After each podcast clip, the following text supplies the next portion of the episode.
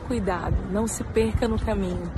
A maioria das pessoas começa muito bem, cheia de sonhos, cheia de expectativas, de bons planos, boas ideias.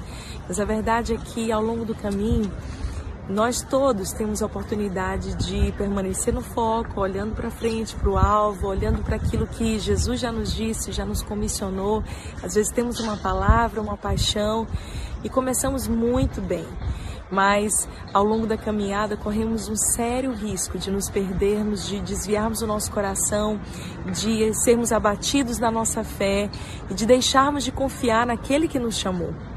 A minha mensagem para você essa hora é: por mais que você tenha uma ideia maravilhosa, que você tenha um projeto incrível, um chamado maravilhoso, se você não se mantiver firme no caminho, nos dias difíceis, nos dias de adversidades, realmente você não vai conseguir chegar aonde Deus quer que você chegue. Aqui atrás de mim eu tenho as ruínas de Roma.